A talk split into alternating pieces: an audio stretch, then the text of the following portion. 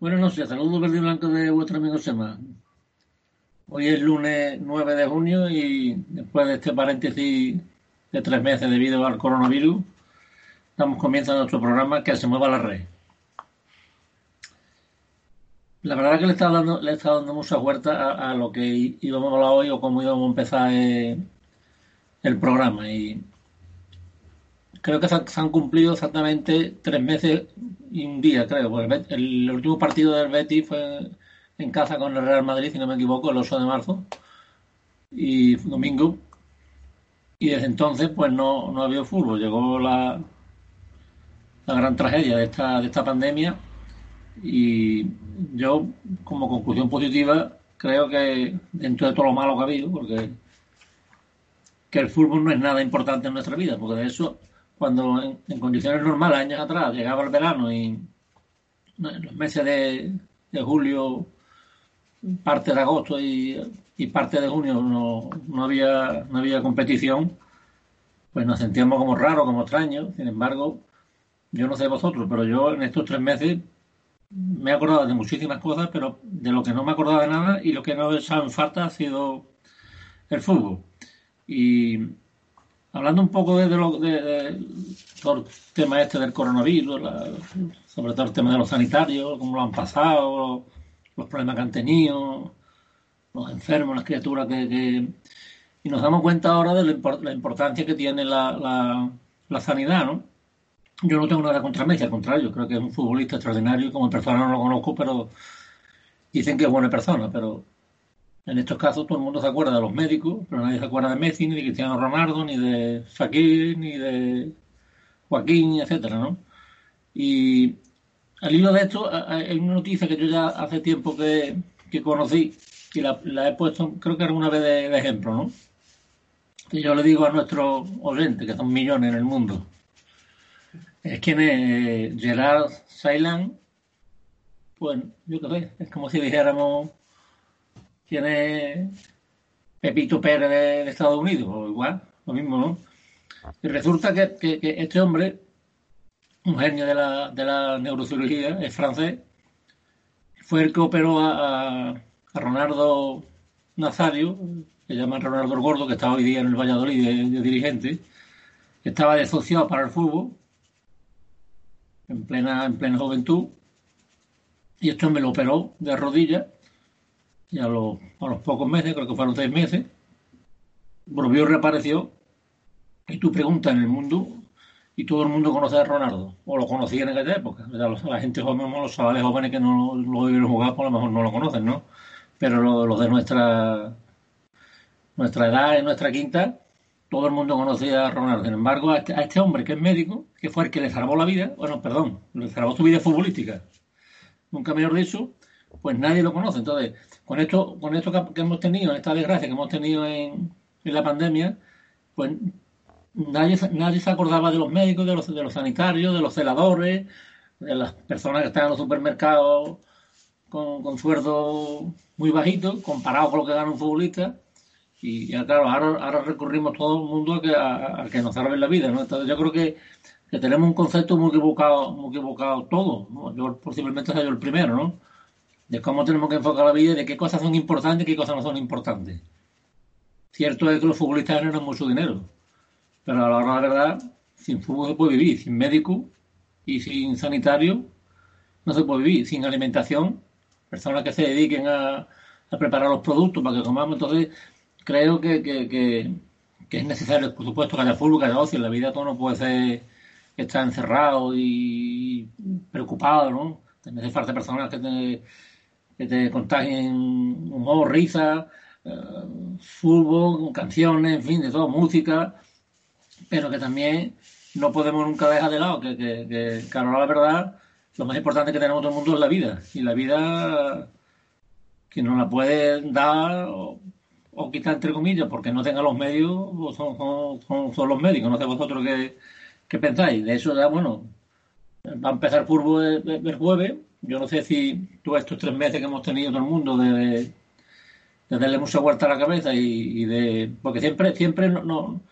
siempre cuando hay una tragedia gorda es cuando tratamos de valorar las cosas no sé ahora cuando llegue el jueves el Betis Sevilla si, a pesar de que no haya público, si habrá gente que se salgan de, se de madre, del Betis del Sevilla, por supuesto, porque en el Gúmeno hay, hay los dos bandos, ¿no? Yo espero que todo esta, este tres meses que ha habido de, de paro futbolístico y de, dedicarnos a, las cosas importantes sirva también para que la gente vea el fútbol de una manera distinta.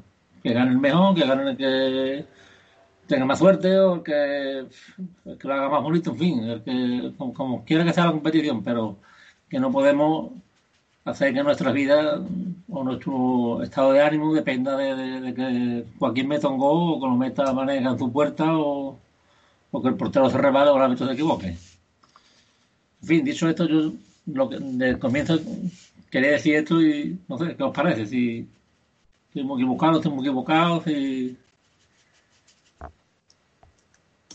Silencio.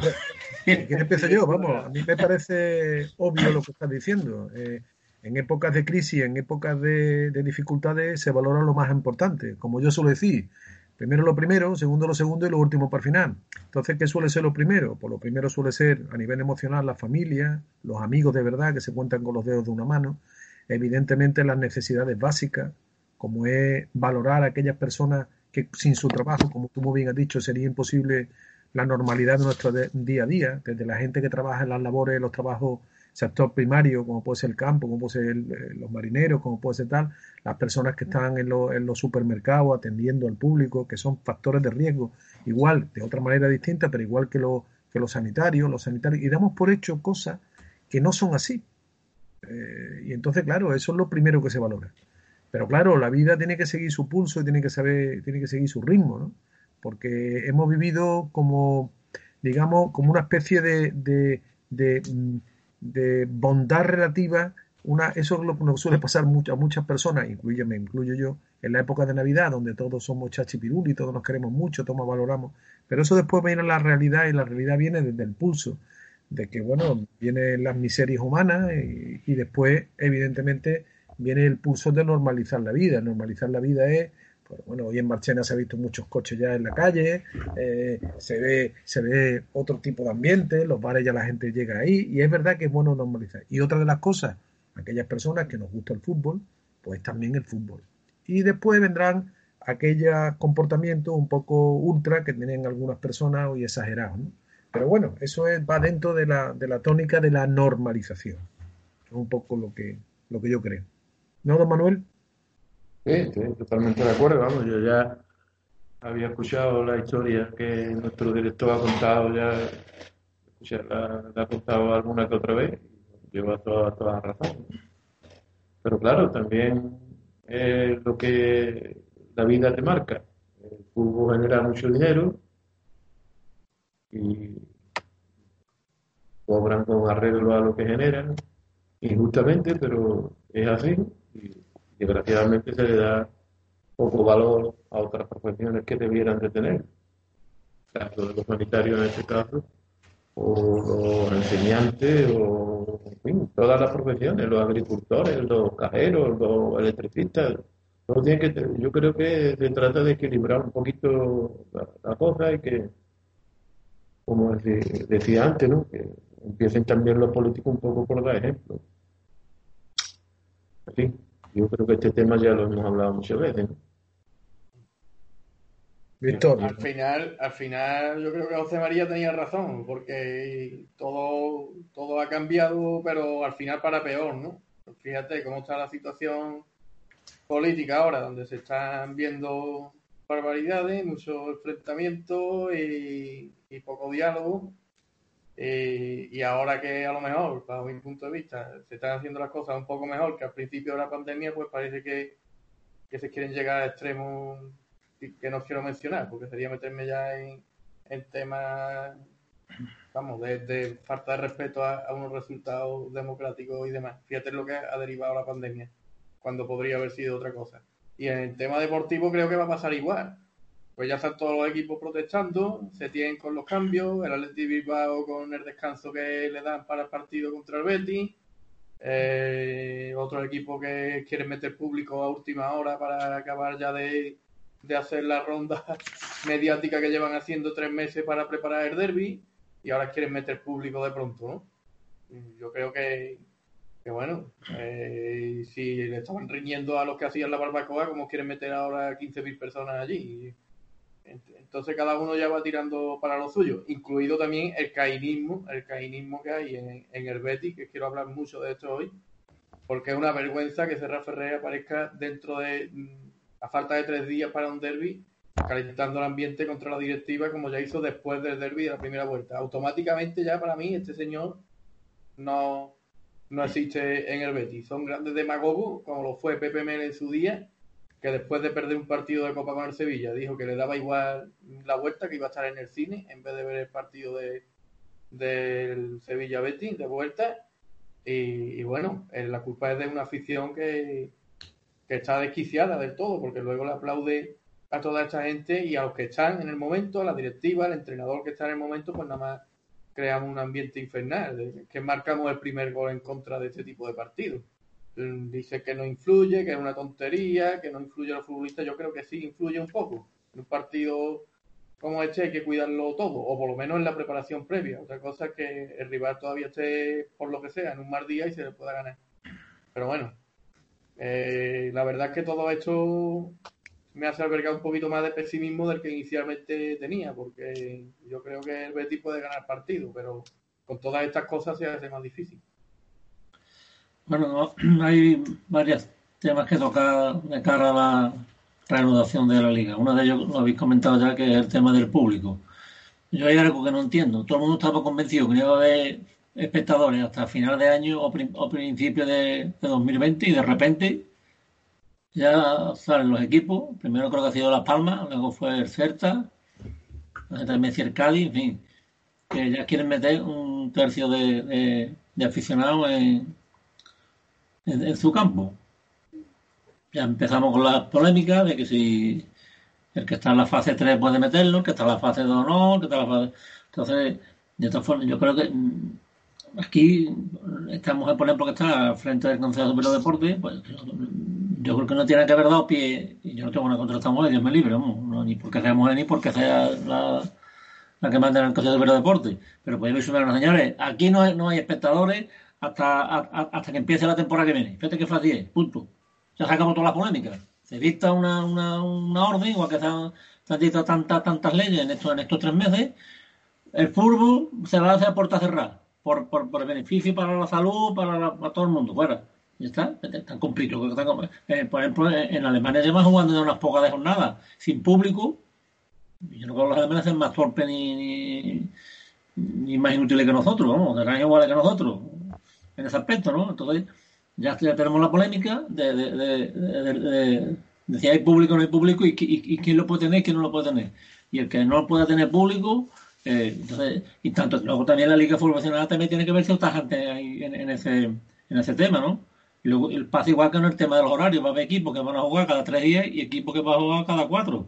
Pero bueno, es que a veces las matemáticas no, no, no te permiten que, todo el mundo tenga la misma igualdad. Eso, eso es imposible. Es, que, es como con el tema de los presupuestos. Pues Madrid y Barcelona tienen más presupuesto que el resto de equipos juntos.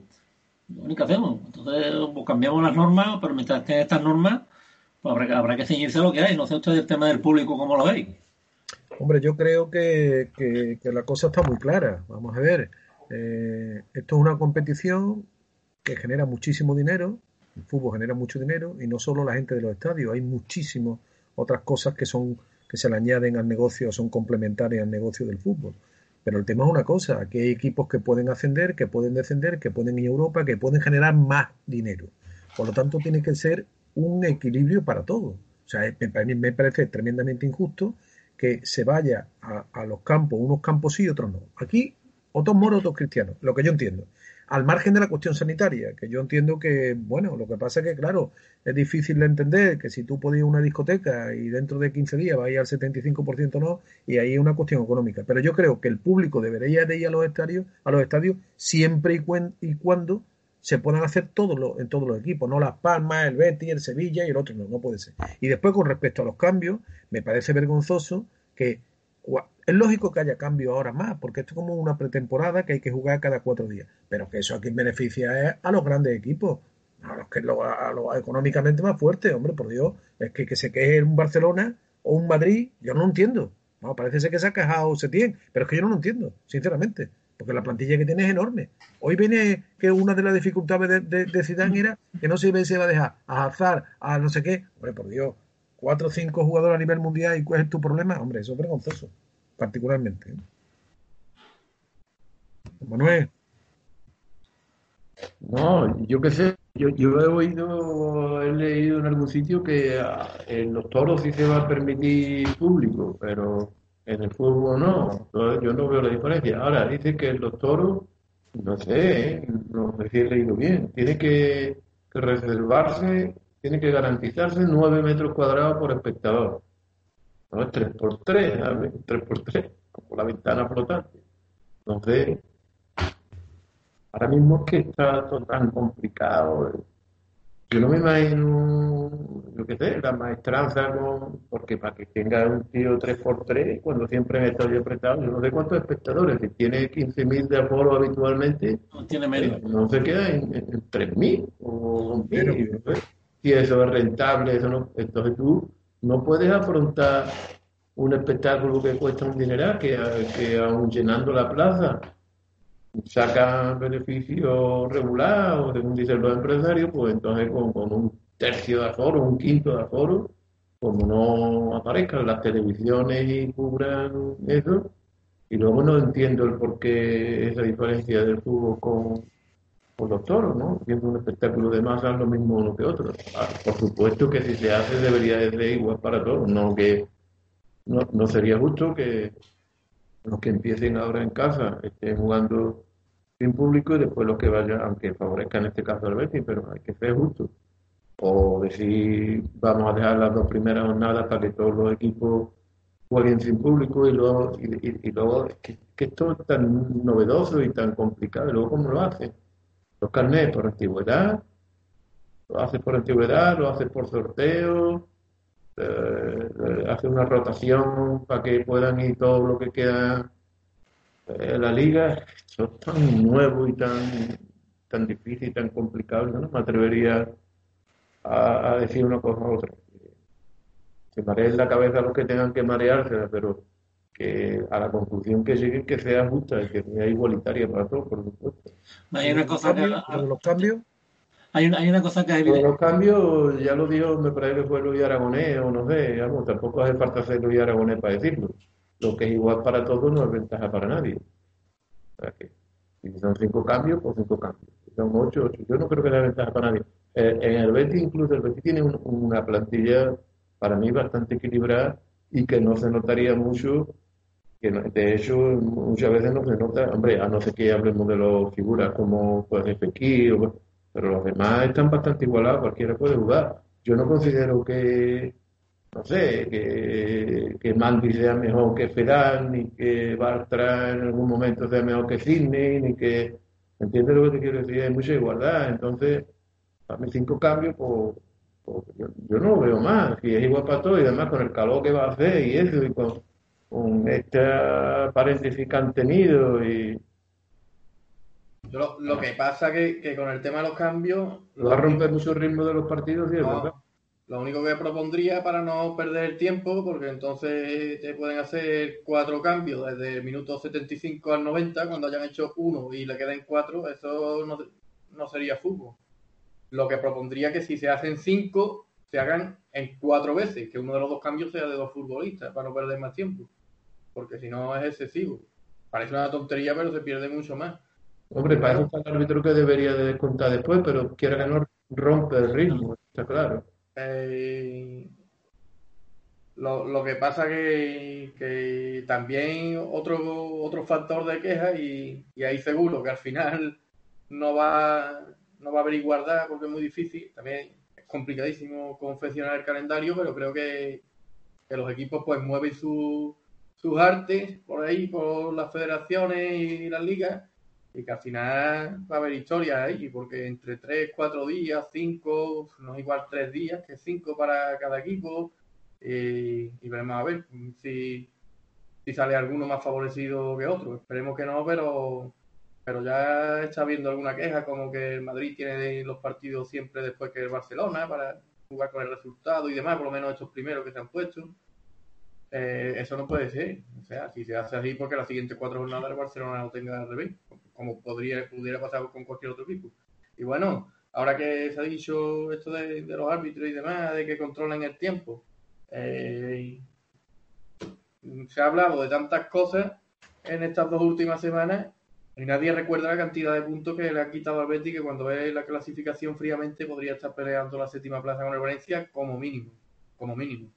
Por eso lo de las diferencias siderales creo que, no existen, aunque es verdad que también ha habido algún partido bastante absurdo del Betis y, y eso se intenta explotar. Eso es un, factor psicológico que, intentan explotar cada derby y que gracias a los árbitros son los verdaderos culpables de que, de que ese factor pre-derby pues siempre jueguen ellos con la sartén por el mango. Encima tenemos jugadores tan torpes como Loren o como Pedraza que dicen que un equipo es muy superior yendo nueve puestos por debajo. ¿Cómo va a ser superior un equipo que va nueve puestos por debajo? No se puede decir eso, y más porque lo único que puede hacer es extramotivarlo si en realidad hasta se puede confiar el Sevilla viendo la tabla de que da la sensación de que es muy superior, pues juega con eso y cállate y que vas a pelear el partido, como ha dicho Borja Iglesias o como ha dicho hoy el presidente, y, creo que es lo mejor, pero es que ellos les encanta la guerra de este tipo y, lo aprovechan perfectamente. Tienen grandes especialistas en aprovechar eso, como son sobre todo Del Nido y Monchi, ¿no? A no lo cuento porque no, no está al nivel de los otros dos, ni mucho menos, aunque lo intente. Y, bueno, eh, se lo hemos puesto un poquito, se lo hemos puesto un poquito en bandeja. Otra cosa ya es que eh, la prensa llega a un extremo de tapar temas como el de la barbacoa, que si llega a ser el Betty, aunque a mí me parece que no es tan grave, pero si llega a ser el Betty, todavía se está hablando de ello y de la fiesta de Halloween.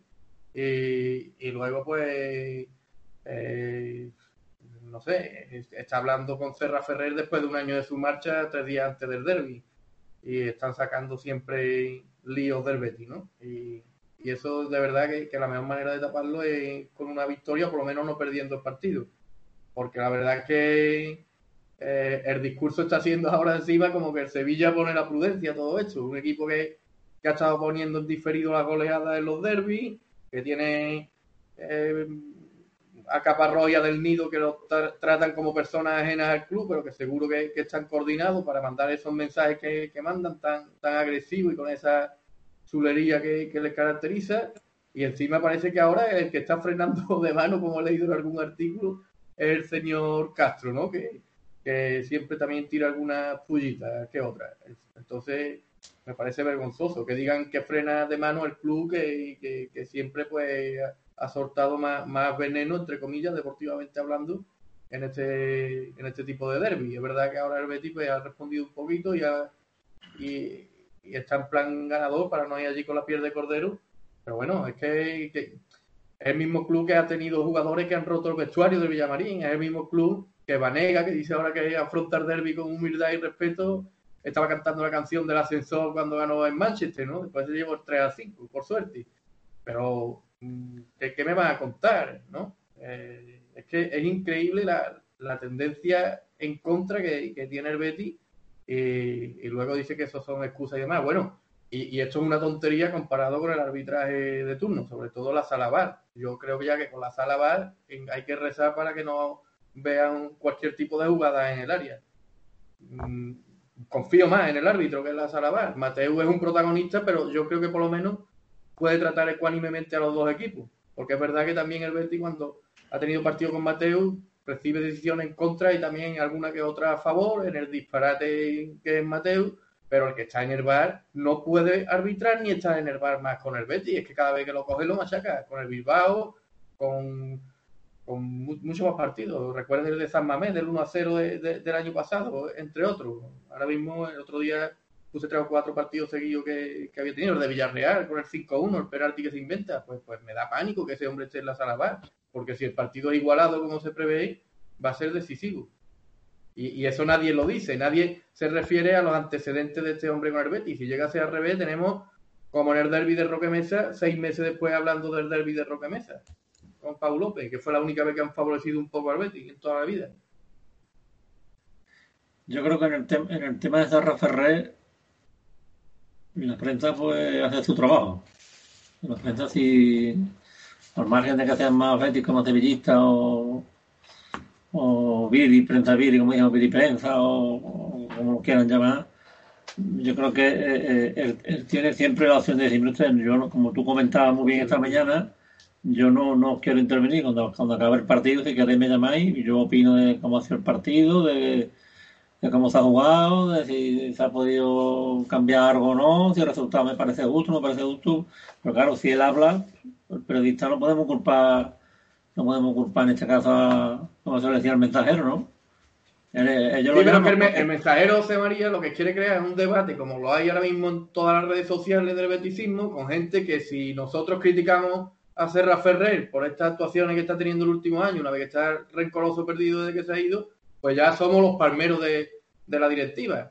Hombre, es que hay gente que le está siguiendo el rollo también que son aficionados. Por eso digo yo algunas veces que sobran 20.000 en el campo del Betis. Y es que los sobran, de verdad. Están eh, perjudicando al Betis porque gritan a cada momento del partido, murmullo, cualquier balón que se pierde, que los equipos grandes también ganan partidos que hacen muy malos, gracias a que la afición pues está ahí confiando un poquito más en ellos. Hombre, el Betis eh, está jugando a fútbol mucho mejor de lo que marca la tabla. Otra cosa es que pierda el derby y ya todo puede ir al garete. ¿Pensáis que en los partidos que quedan el Betis tienen posibilidad de, aunque sean remotas, de jugar a la UEFA o, pues eso es complicado. Hombre, son, 33, son 33 puntos los que creo que hay en juego, 11 partidos, y es complicado, es complicado. Yo mm, me gustaría, me gustaría que, que, como evidentemente que jugara, pero lo veo complicado. Yo lo veo bastante complicado. Bueno, lo que sí es cierto es que... Yo creo que, que, que, se deben unir varias cosas. Primero, pues una victoria motivante en el derbi, o por lo menos no perderlo porque es verdad que además de ser derby, considero que es uno de los dos partidos más difíciles, junto al del Atlético de Madrid fuera de casa. Pero claro, es que si pierde el derby, pues ya todo lo que es medianamente complicado, tipo Villarreal, tipo Atlético Bilbao, pues se complica el doble, porque la mente de los jugadores también son personas y, una derrota en el derby, pues, pues yo creo que sería, sería mortal. Pero, pero que bueno, que hay muchos enfrentamientos directos, que, que la Real Sociedad tiene un calendario que he visto bastante complicado fuera de casa, que el Valencia para mí futbolísticamente no sé cómo cambiará después del parón, pero lo he visto mal, bastante flojo, no creo que vaya a ganar siempre con tanta suerte como los últimos partidos. Villarreal también tiene un, calendario que tiene lo suyo, que Barcelona, Betis, Sevilla. El Betis, si, si no pierde con el Sevilla, que, es un, que quiera que no influye muchísimo, yo creo que, que tiene una remota opción de, clasificarse para Europa y no tan remota. Puede tener. Una pregunta, Víctor. Puede estar peleando por ello. Tú que llevas bien el tema de los números, las estadísticas y todo eso. Mm, hombre, ganar Sevilla sería muy importante, porque son tres puntos, porque el eterno rival, porque eh, daría mucha fuerza para seguir en lo que queda de competición, pero ¿cuántos puntos realmente crees tú que el Betis tendría que conseguir de los 33 para meterse en UEFA? Yo creo que, que 27. Tiene que ganar ah, eh, nueve partidos y perder dos. O ganar ocho y empatar tres. Tiene que si ser... el pierde con el Sevilla, tendría que ganar prácticamente todos los partidos que le quedan. Todo menos uno. Eh, aun ganando es difícil. Aun ganando pues, se puede presentar algún partido complicado, pero es que si gana este partido, el Betis ya juega contra el Madrid, contra el Getafe, que es complicado este año, contra el Barcelona. Eh, es que verdaderamente difícil queda el Sevilla y el Atlético de Madrid. Yo creo que el Betis, si se cumple la lógica un poquito más de lo normal, pues, pues tiene que ganarle en casa al Villarreal. Mm, de una vez tendrá que ganar alguna vez en Bilbao, luego Español, Levante, Granada, a la vez. Mm, yo veo un calendario que es factible para el Betis. Fácil no es nada, pero. Una poquita de agua, Víctor. ¿Qué te pasa? bueno, ¿y, cómo, cómo, creéis, cómo creéis vosotros que puede influir en el desarrollo de la competición el que no haya público? ¿Puede marcar mucho eso la competición o eso no tiene importancia? O... ¿Puedo hablar yo algo que ya he bebido? Venga, habla, habla. Habla, pueblo, habla. Ahora, yo quiero romper una lanza en favor de, de Loren de chaval no ha dicho nada que no pensemos todo el mundo y además ha dicho con una educación exquisita. Y el que se haya molestado, que le den por culo. Este ¿Qué es lo que? ¿Qué es lo que ha dicho? lo único que dijo es que él no ve diferencia entre la- una plantilla y otra, que no la ve. Y bueno, que haya 14 puntos como si hay 200, porque además, si nosotros criticamos a Loren porque ha dicho eso, nos estamos criticando a nosotros mismos que en muchas ocasiones hemos dicho que el Betis ha perdido partido por verdadera mala suerte y que la distancia con el Sevilla no es, no es la que marca la tabla. Y él no ha dicho otra cosa. Él no ha Pero dicho que, que hay que jugar con, con la inteligencia. Que un futbolista dice eso, pues ya tiene al es central que lo marca, lo tiene ya envenenado. es buena persona, no crea Que, me, que da igual, que eso da igual en un derby. En un derby hay que ser inteligente. Y puede decir lo mismo sin decir que, que incluso es superior.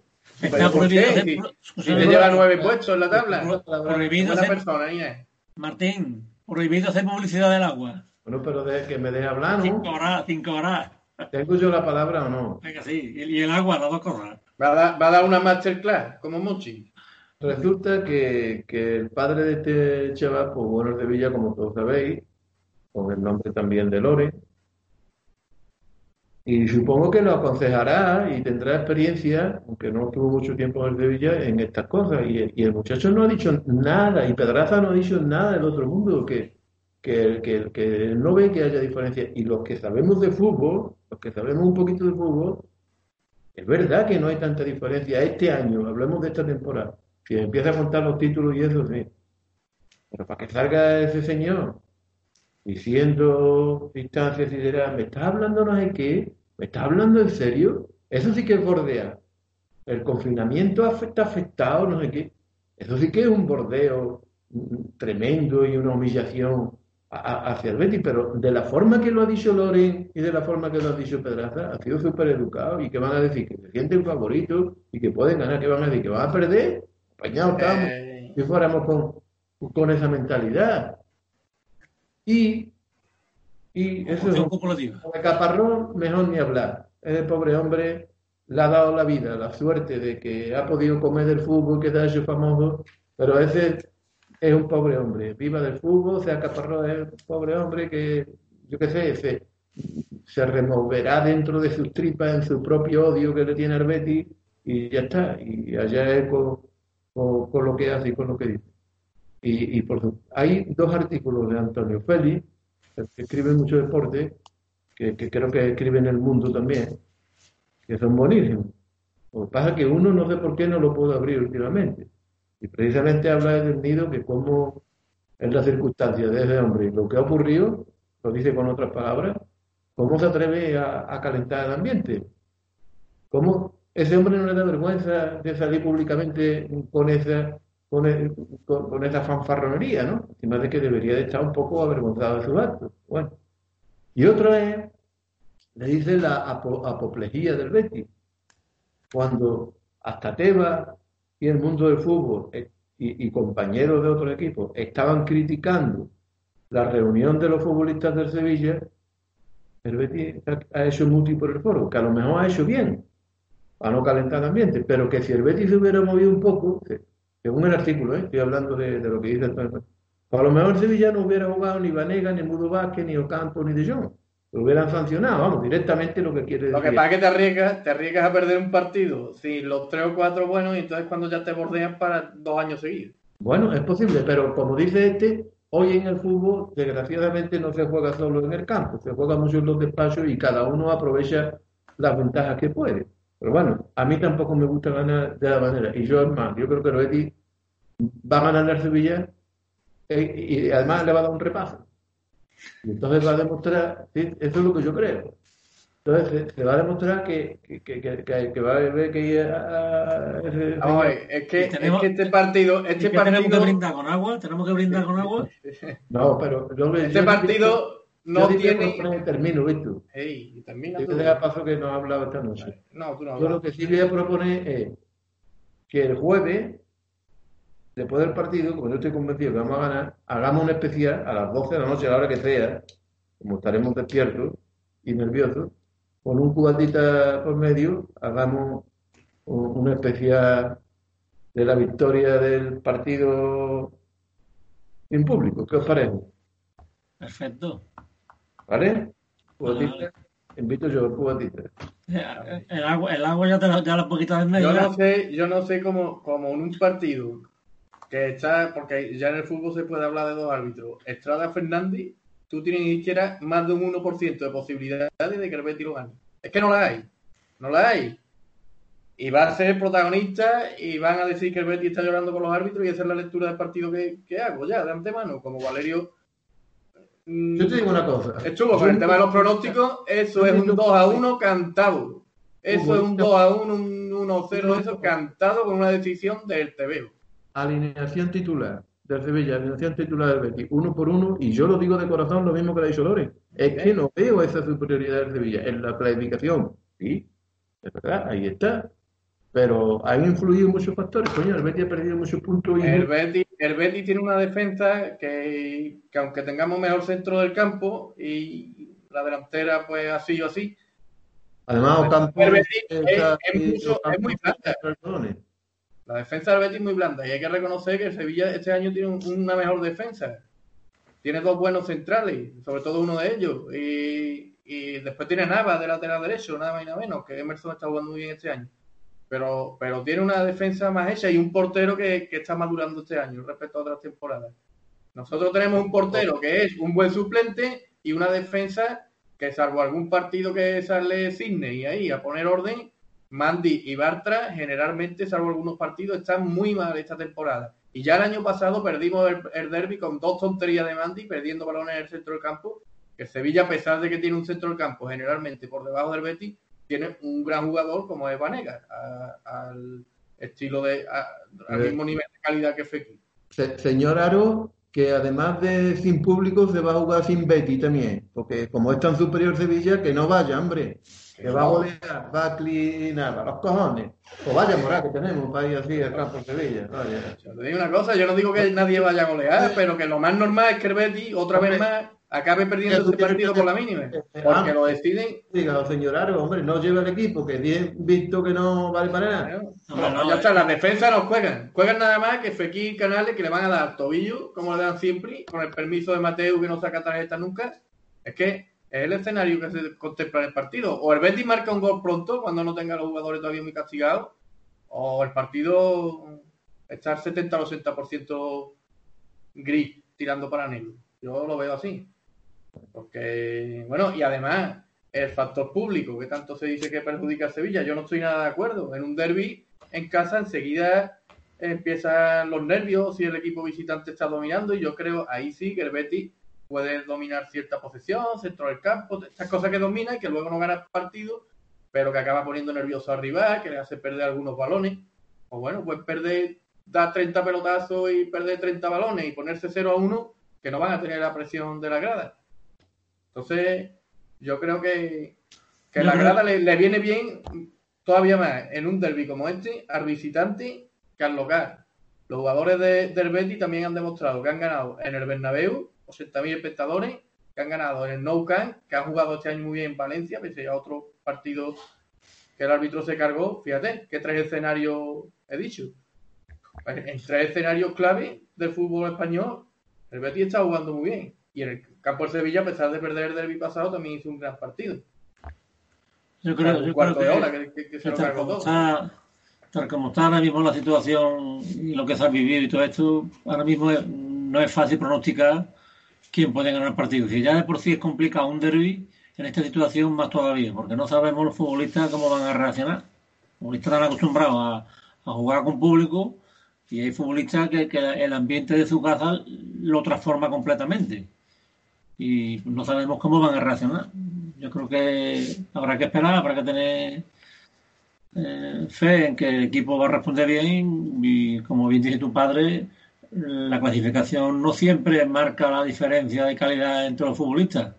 La clasificación lo que marca es los puntos que tú has conseguido en buena ley o no, o no en tan buena ley, y, pero hay equipos que son mm, mejores que otros y por circunstancias, por, por- porque el fútbol es, es complicado, no siempre está arriba es el mejor. En este partido, en este partido yo creo que hay que poner a jugadores, por mucho que la calidad tenga su peso, creo que hay que poner a determinados jugadores en estos partidos. Vamos a ver.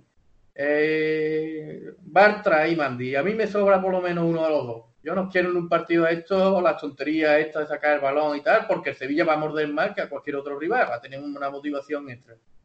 Que le puede jugar a favor o en contra, pero esa, esa presión, esa carrerita poner el balón, esa pugna, la, la tienen los dos equipos. Pues yo quiero jugadores que no te hagan el tonto.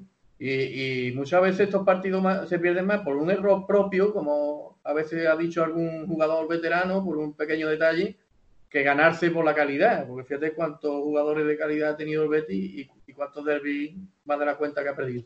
Eh, para mí, por ejemplo, Fedal tendría que jugar este partido sin ningún tipo de duda. Yo es el jugador que más he visto en el campo del Sevilla, que ha ido varias veces con más personalidad, con diferencia. Nada más por eso tiene que jugar el partido. Eh, luego, pues, indudablemente, pues, otros que son titulares no pueden salir de la alineación. Emerson me parece un jugador muy rotundo para que crear respeto ahí en, la banda. Eh, el tema de Alex Moreno, cuidado, cuidado que aunque hizo un buen derby de primera vuelta, ahora está en el otro estadio. Esa banda se la conoce muy bien el amigo Navas y yo creo que hay que poner una banda izquierda que defienda a Navas. Navas juega ya no solo contra el Betis, sino generalmente contra todos los equipos, es un jugador, mm, un crack prácticamente en su estadio y un jugador normalito tirando para abajo fuera de casa.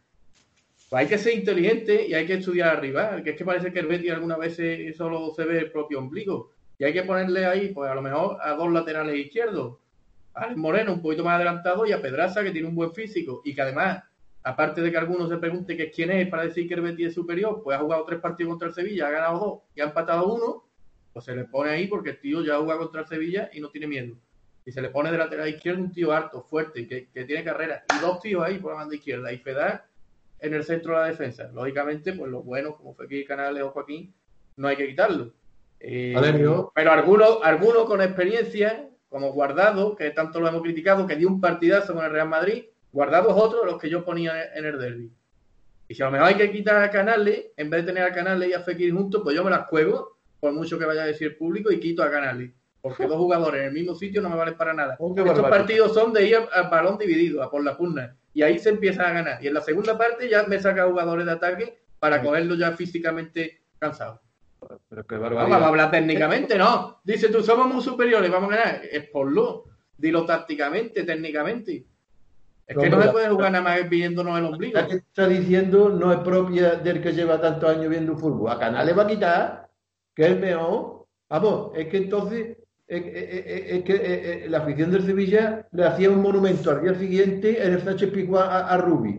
A Canales va a quitar su huevo. O a lo mejor poner, poner a Tello, que, es un jugador que tiene muy buen físico. Ellos sí tienen que jugar, porque además ha marcado siempre últimamente en el campo de Sevilla y porque están rayados porque marcó un gol Madrid. Jugadores físicos, tipo Tello, tipo Pedraza, tipo Fedal, con experiencia, que también hay que estar ahí con el arbitraje, con lo demás. Que, que habla un poquito. Que yo, que creo que te estás equivocando. Valerio, una cosa. Don, Valerio. Una cosa. Lo de los cinco cambios, ¿son cambios o es que se puede jugar con 16? Porque este con la alineación que ha dicho, no sé si es que 16 contra 16 o es que 5 cambia a los otros 5, no me pregunto. Hombre, yo, yo estoy de acuerdo un poco con lo que ha dicho Víctor, que hay que poner gente un poco con físico. Yo no sé si el dibujo, el dibujo que, tiene en mente Víctor, yo creo que hay que... el dibujo. Yo pondría un 3-5-2, un 3-5-2 más que una defensa de 5. No sé si Víctor está de acuerdo con eso, no, pero yo pondría un 3-5-2. Sí, por lo menos no poner 5 defensas. Y, porque entonces, pero bueno, pero más que todo porque yo es que no confío mucho en la defensa de, del Betis. No, yo estoy de acuerdo contigo en que, en que yo creo que la gran dificultad que tiene va a tener el Betis es, primero, que el Sevilla pega bocado y tiene una muy buena defensa. ¿eh? Yo creo que tiene una defensa bastante buena. Entonces va a ser un poco complicado. De todas maneras, yo creo que 0-1, 0-2, 1-2 y al final 1-3. Yo me ah. sigo afirmando en eso. Mira, la alineación es de 11 y es la siguiente. Yo, yo en la portería, esperemos, aunque bueno, la portería a mí me da miedo, ya se ponga quien se ponga. Vaya derby también que hizo el año pasado Pau López allí, que chutaron cuatro veces y le marcaron tres goles.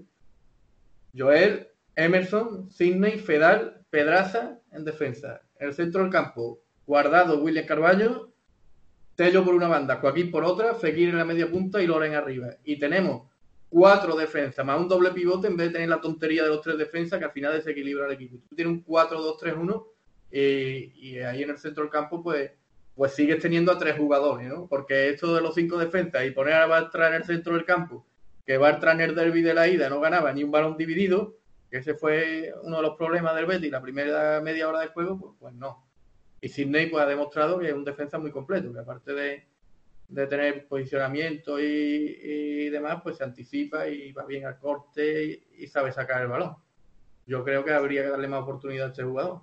Me gustaría que hubiera estado Edgar, pero bueno, también es el, tema de ser joven es un arma de doble filo. He visto a jóvenes hacer muy buenos derbis, como Fabián, y he visto a otro que desaparece un poquito en estos partidos. Oye, Víctor, ¿y William Carvalho dónde anda? Pues. De momento de titular, según visto. Decía que tenía algunas molestias, pero yo creo que debe, debe jugar. En, el bolsillo, ¿no? Yo creo que, el Betis está jugando un poco al despiste, porque, pero bueno, que, que yo soy partidario de, de quitar, de hacer alguna sorpresa en la alineación. Es que, no sé, si pones a Fekir y a Canales, muy bien. ¿Y quién defiende ahí? ¿Quién corta el juego que distribuye Si quiere, hacer sorpresa, la alineación está clara. Dani Martín en la portería, Barragán de lateral derecho, de lateral izquierdo guardado, eh, de, de, centrar Borja Iglesias. que los cojones. Si quieres sorpresa, puedes hacer todo lo que quieras. Bueno, y, y, y, que arbitre eh, Erwin. Bueno, he dicho lo de, lo de, las bandas, pero vamos, yo, también quitaría a Joaquín, fíjate lo que te digo. ¿A Joaquín? A Joaquín lo quito, porque Joaquín van directamente pero no le acaba de dar de titular. no, no, no, no, me, he equivocado. Yo, pondría una doble banda izquierda con Pedraza y Alex Moreno para, para que sufra nada más. Con, los izquierdos puros. Tello. La derecha Tello. Tello. Ah. Y después tenemos ahí los cambios de Joaquín y de Canales, que si el partido está difícil, como pasa muchas veces en los derbis, los cambios juegan. Entonces dejar un futbolista bueno en el banquillo no es tan mala idea. No todo. Ahí está Fekir que va a jugar, ahí está el delantero Loren Ahí está Emerson por la banda derecha, eh, tenemos banda, Emerson, Tello, Pedraza y Alex Moreno. Pues a lo mejor le podemos hacer todavía más daño. Y que Vanega corra para atrás en vez de para adelante. Es, que, es, que cuando juega Fekir y Canales, tenemos Fekir, Canales, Joaquín y Loren arriba. Y el equipo partido, porque tiene los cinco defensas que ni defienden ni están en el centro del campo. Y yo veo mejor el sistema, como ha dicho Valerio. A lo mejor este partido también es para Guido Rodríguez, que está acostumbrado a, los derbis en Argentina. Bueno, de todas maneras, a la hora de resultados, nada más que nos hemos mojado Víctor y yo. Víctor ha dicho un 1-2 o 0-1, perdón, un 2-1 un 1-0, yo he dicho un 1-3, pero aquí ni, ni el señor. yo, dije, señor no sé quién lo he dicho aquí, pero en ese momento dije 1-2.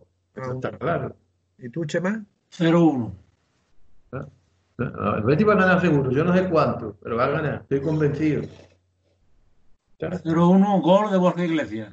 Va a reivindicar los 28 millones de euros que nos hemos gastado. yo creo que el primer tiempo 0-2. Después 1-2 vamos a estar con muy El primer tiempo 0-2 y, y, acaba el partido 1-1. Espero, espero que no vaya a meter otra vez la pata Rubí poniendo a Borja Iglesias, porque entonces ya, aparte del gol que nos marcan con Estrada Fernández, tenemos dos goles que remontar. Algún día tendrá que se echaba. Bueno, pues no es el día. No es el día. Yo no me la voy a jugar en un derby cuando no ha demostrado nada. 0-1, gol de Borja Iglesias. De verdad que está haciendo una temporada nefasta, ¿eh? Es muy grave lo que ha pasado con este futbolista. 28 millones para que, de verdad, técnicamente, absolutamente nada. Nos juega, no se desmarca. Va a verla venir, yo, yo qué sé. Es un burto de toda la vida. Es un burto, y hay que decirlo. Que mañana hay que trabajar, ¿no? Sí. Yo por lo menos. Yo por lo menos, no sé vosotros. Bueno, bueno Vinto, te damos, te damos tres minutos de gloria. ¿Tres minutos? Tres minutos. Vamos. Es que Yo lo que creo. Víctor cuando está en la radio tiene doble personalidad. Es Víctor y segundo Marea. Acaparador Marea. Vamos, ya he dicho casi todo lo que tenía que decir, pero, pero bueno. Que, algo se queda, en el tintero. Que yo lo, lo, único que quiero que después del derby. Una pregunta, Víctor, una pregunta. Lo único bueno es que tenemos, por lo menos, y eso no es mentalidad perdedora, ni vivir en un mundo paralelo, ni nada de eso. Dos resultados que creo que pueden ser buenos, porque un punto yo creo que es bueno para el Betty pensado fríamente. Hombre, yo quiero ganar el derby porque además perdimos de la primera vuelta, pero un punto fríamente, pues te sigue poniendo en el mismo punto de partida, quedan prácticamente 10 partidos en vez de 11, que no cambia mucho. Y, bueno, a efecto de coger moral, es lo mismo, porque un punto hay que trabajarlo. Y bueno, pues si consigue el 21 o tres puntos, que son dos resultados de, tres posibles, ya entre empate y victoria, pues, pues sí veo algunas posibilidades más de que pueda pasar. El empate, pues sí lo contemplo un poquito más que, que, la, que la victoria. Pues, pues bueno, que el jueves por la noche o el domingo por la mañana, pues sigan sacando el próximo capítulo de, de las clases del masterclass de Monchi, de la capacidad de liderazgo de Monchi, que sigan sacando a Serra Ferrer la entrevista, que vayan a Jabugo a por Lopera, que se atrevan a ponerle un micrófono al señor del Nido después de un derby, ¿eh? porque al del Nido también hay que recordar que le ponen el micrófono, esos periodistas que lo han adulado desde que prácticamente terminaron la carrera, ¿no? Y, claro, ellos son felices estando en el jardín de del Nido y pudiéndolo contar a, los demás. Y... Una pregunta para terminar. Bueno, esto a nivel mediático, no tiene nada que ver con el, una pregunta, Sevilla Una, pregunta antes de terminar. A ver, tú, desde tu punto de vista. Pero bueno, que ganamos el derby me da igual a mí, queda el, el, 14, ¿eh? te lo digo de verdad. Que me da igual. Tú, por ejemplo, es muy difícil clasificarse para Europa. Que me da igual ganar el derby y los demás me lo tomo tranquilo ya, como si quiere perder los demás partidos. ¿Por qué crees tú que Estrada Fernández le puede tener ganas al Betis? ¿O por qué? O... Porque los datos lo demuestran. Yo me muevo no, los datos. No me refiero, no, me refiero yo, por ejemplo, por actitud, arbitrando, porque acaba un partido y se va por Fedal que está protestando cuando le ha protestado el Monoburgo y Simeone todo el partido. ¿Por qué esas ganas Betty? ¿Por qué? ¿Porque la federación viene de arriba? ¿O eso es que el tío es así? ¿O es que le tiene manía Betty? ¿O es que.? Pues yo qué sé. Yo no explicación, ¿no? El hombre es catalán, que allí también hay muchos béticos en Cataluña. Y la verdad que, no lo sé, pero es que no recuerdo nada bueno de este hombre con el Betis. Nada, absolutamente nada. Lo de Bilbao del año pasado yo creo que fue para, para que no arbitrara más. El partido fue de verdad que sí, tiene razón. Pues, claro. Entonces, si, si yo veo que esa entrada no la castiga en el terreno del juego, tampoco la va a castigar en el bar. Eh, luego este mismo árbitro ha arbitrado un... Bueno, no, este fue Hernández Hernández, que ya me confundo. Los dos hasta parecidos. Eh, lo de Villarreal fue tremendo ha hecho muchas tratadas al Betis. También es el árbitro que eh, anuló el gol a Alex Alegría, que, es otro de los partidos que el Betis estaba llorando con los árbitros y perdió 1-0. Es que no hay un buen recuerdo. Acaba el partido de Leganés para un partido que digo, mira, pues no me voy a acordar de Estrada. Y se va por Borja Iglesias porque el masajista del Leganés hace allí un teatro drama y, y lo expulsa enseguida cuando hay mil trifulcas de todos los partidos y se quitan del medio. Pues está claro y además un árbitro que, que, normalmente para el Sevilla ha sido bueno. luego también Mateo en el CP, pues yo qué sé. Mateo lo único que me da miedo es que le tiene un poquito de ganas a Fekir, ¿no? Mateo se las da de que no le gustan los teatreros, Fekir pues alguna vez se cae porque le dan y porque está en proceso de regate y tiene que caerse al suelo. Y he visto que, bueno, porque le gusta ir allí con la carrerita, vestir de que le va a sacar tarjetas. Pero bueno, eh, no creo que pase más allá del show. Lo mejor que puede pasar es que, que no el árbitro. Que gane el Betty. que gane el Betty, pero por lo menos que no se hable del árbitro. Yo, yo creo que, que aparte del árbitro, que, que, lo veo un obstáculo, no sé si va a ser decisivo, pero ya hablando en serio, creo que puede ser un obstáculo en un momento dado. Ahí también tiene que estar Betty bien mentalmente y demás, que, bueno, si se está bien mentalmente, tampoco. También el Manzano llevaba una mala trayectoria con el Betty el Betty fue capaz de ganar allí 3-5. O sea, que por eso, ¿por qué ganó 3-5? Pues fíjate los jugadores que tenía. Javi García, Guardado, Fedar, Francis y Barragán, que son canteranos, eh, Sergio León, pues, pues, que no es solo la calidad, que es verlo allí en el césped, que no es lo que tú veas el pasecito bueno que ves en la tele y ese gesto técnico, es verlo sobre el césped. Y he tenido la suerte de verlo, tanto perdiendo como ganando derby, y ser los jugadores que, pueden responder. Y sin por cierto, que ha dicho Barragán, Barragán parece ser que tiene algo por ahí casi seguro con el Granada. Bueno, pues la verdad es que hay un con un rendimiento a menos. No sé lo que le ha pasado. Yo, igual que le pasó a Sergio León. También hubo ahí bloques de futbolistas, vestuarios que son como son, porque hasta el de Sevilla tiene Bueno, de los fichajes, si me permite, dos minutitos, de los fichajes parece ser que, que ha puesto el Madrid, ha puesto, eh, eh, eh, vamos, en la puerta de salida a, a Ceballos, el tipo de cesión. Lo que pasa es que Ceballos cobra 6 millones y medio de euros, tío, y Madre por esto quieren 4 kilos por la cesión. Eso es una burrada, 10 millones y medio que uno paga eso. Es una barbaridad. Eso- Económicamente es complicado, aunque juega a favor que el futbolista tiene ganas y que se pueden arreglar algunas 10 cosas. millones y medio, tío, o a menos que se reduzca el sueldo, ¿no? Pero Pero, puede pagar Valencia, el Atlético de Madrid, pueden pagar equipos así. sí, pero hombre, Pues sí. seguramente acabe en un equipo de eso. Es lo que hay, por desgracia. Pero yo lo que quiero para el año que viene son delanteros y, y un buen central. A partir de ahí, el Betis tiene base para ser un buen equipo. Pero es que lo del Betis con los delanteros estos dos años es lo que más coraje me ha dado a nivel de fichaje y técnicamente de muchos años. O sea, pues, ¿cómo va a desaprovechar estos dos equipos que ha tenido el Betis sin un delantero de garantía? Porque Loren ha renovado y más. A mí Loren me parece un futbolista regular, nada Sí, no pero lo veo ni bueno ni malo. Para, para, para grandes aspiraciones no lo veo un buen jugador. Después está Tello, que es un buen pelotero y no tiene confianza de, no sé, ha pasado una racha muy mala y ese tío es buenísimo, creo yo, ¿eh? Le dan menos oportunidades también. No sé por qué. Porque. Pero por esta manía de jugar, por, por eso te digo, tenemos jugadores por banda buenos, como Tello, además de Joaquín, que con la manía de jugar con un millón de centrocampistas, que hemos llegado a jugar hasta con cuatro centrocampistas, tres centrales, no sé qué, pues, pues te pierdes a Tello, te pierdes la posibilidad de fichar un buen delantero y, pasan estas cosas. También para mí es importante la inspiración, ¿no? El Betis pues ha ganado derby con, con jugadores de calidad inspirados. En su momento Alfonso, Jarni, que, que hicieron buenos derbis, luego Oliveira, Beñá en su día era el jugador de más calidad del Betis, que aparte de marcar las faltas de un partidazo, Pozuelo, el que jugó ese derby, me acuerdo que hizo un gran derby, que podría ser un fichaje porque siempre está jugando bien en sus ligas, no sé si para un rol como suplente o como titular a medias, pero podría venir Pozuelo, que todavía tiene 26 o 27 años. Eh, a veces yo no sé lo que pasa en la dirección deportiva del Betis, que, se le van las mejores. Y para mí, también muy importante, aparte de lo que he dicho antes, el partido que puede hacer Fekir. Fekir hizo un derby de los partidos más flojos que ha dado esta temporada. Cuando Fekir está bien, fíjate la que le ha liado al Madrid o al Barcelona. No creo que es un jugador que se vaya a poner nervioso contra el Sevilla. Así que, que dependiendo de cómo juegue Fekir, puede estar también el otro 50% del derby. Si juega bien, puede, puede aumentar mucho las posibilidades de ganar. Bueno, Bueno, Bueno, nada. jefe, me alegro mucho Despedímonos. verlo, que estáis todos muy guapos. Entonces, tenemos una cita el, jueves ¿estás a, las 12 de la mucho? noche, ¿no? ¿Estás estudiando mucho?